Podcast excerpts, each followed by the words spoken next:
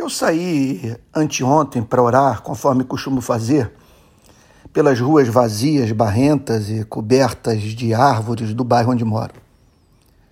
Durante a súplica, saiu um gemido de mim. Eu pedi para Deus que Ele jamais me privasse da sua perceptível companhia. Eu orei mais ou menos assim: O Senhor me, me fez ver coisas. Eu fiz isso com santa reverência. Que tornam o Senhor, meu Deus, responsável pela minha vida. Bom, o que, eu estou querendo dizer?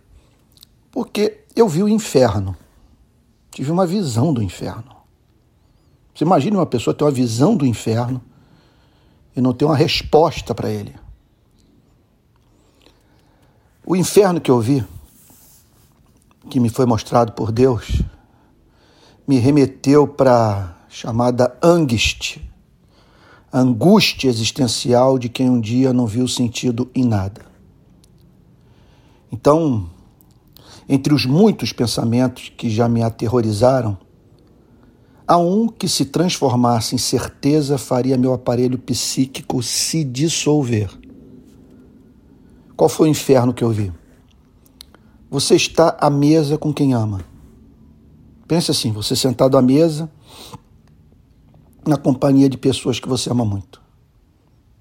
Cada olhar, cada gesto, cada palavra corta de amor o seu coração. Subitamente, um ar gélido é soprado.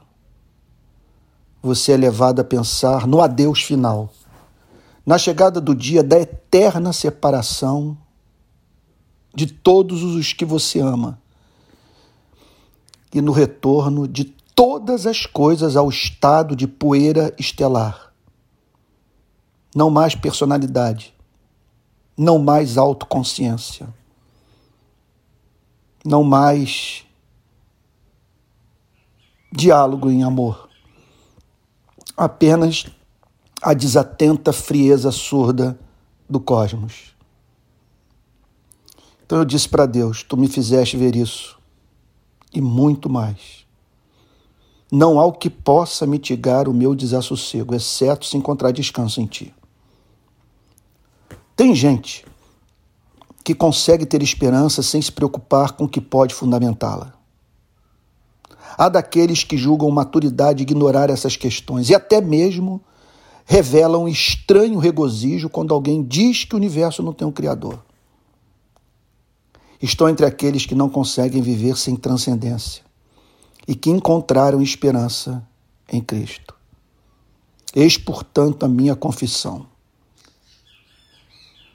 Senhor, para quem iremos?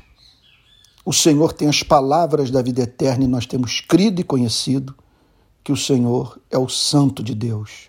Palavras do apóstolo Pedro, conforme estão registradas em João, capítulo 6, do verso 68 ao 69. Se você ainda não crê, não quero forçá-lo a ver a vida do modo que a vejo. Só lhe peço uma coisa que você não ignore a Cristo sem ter ao menos uma vez na vida parado para considerar as suas palavras. Como essa. Abre aspas. Se alguém tem sede, venha a mim e beba. Quem crer em mim, como diz a Escritura, do seu interior fluirão rios de água viva. Fecha aspas, João 7, versos 37 e 38.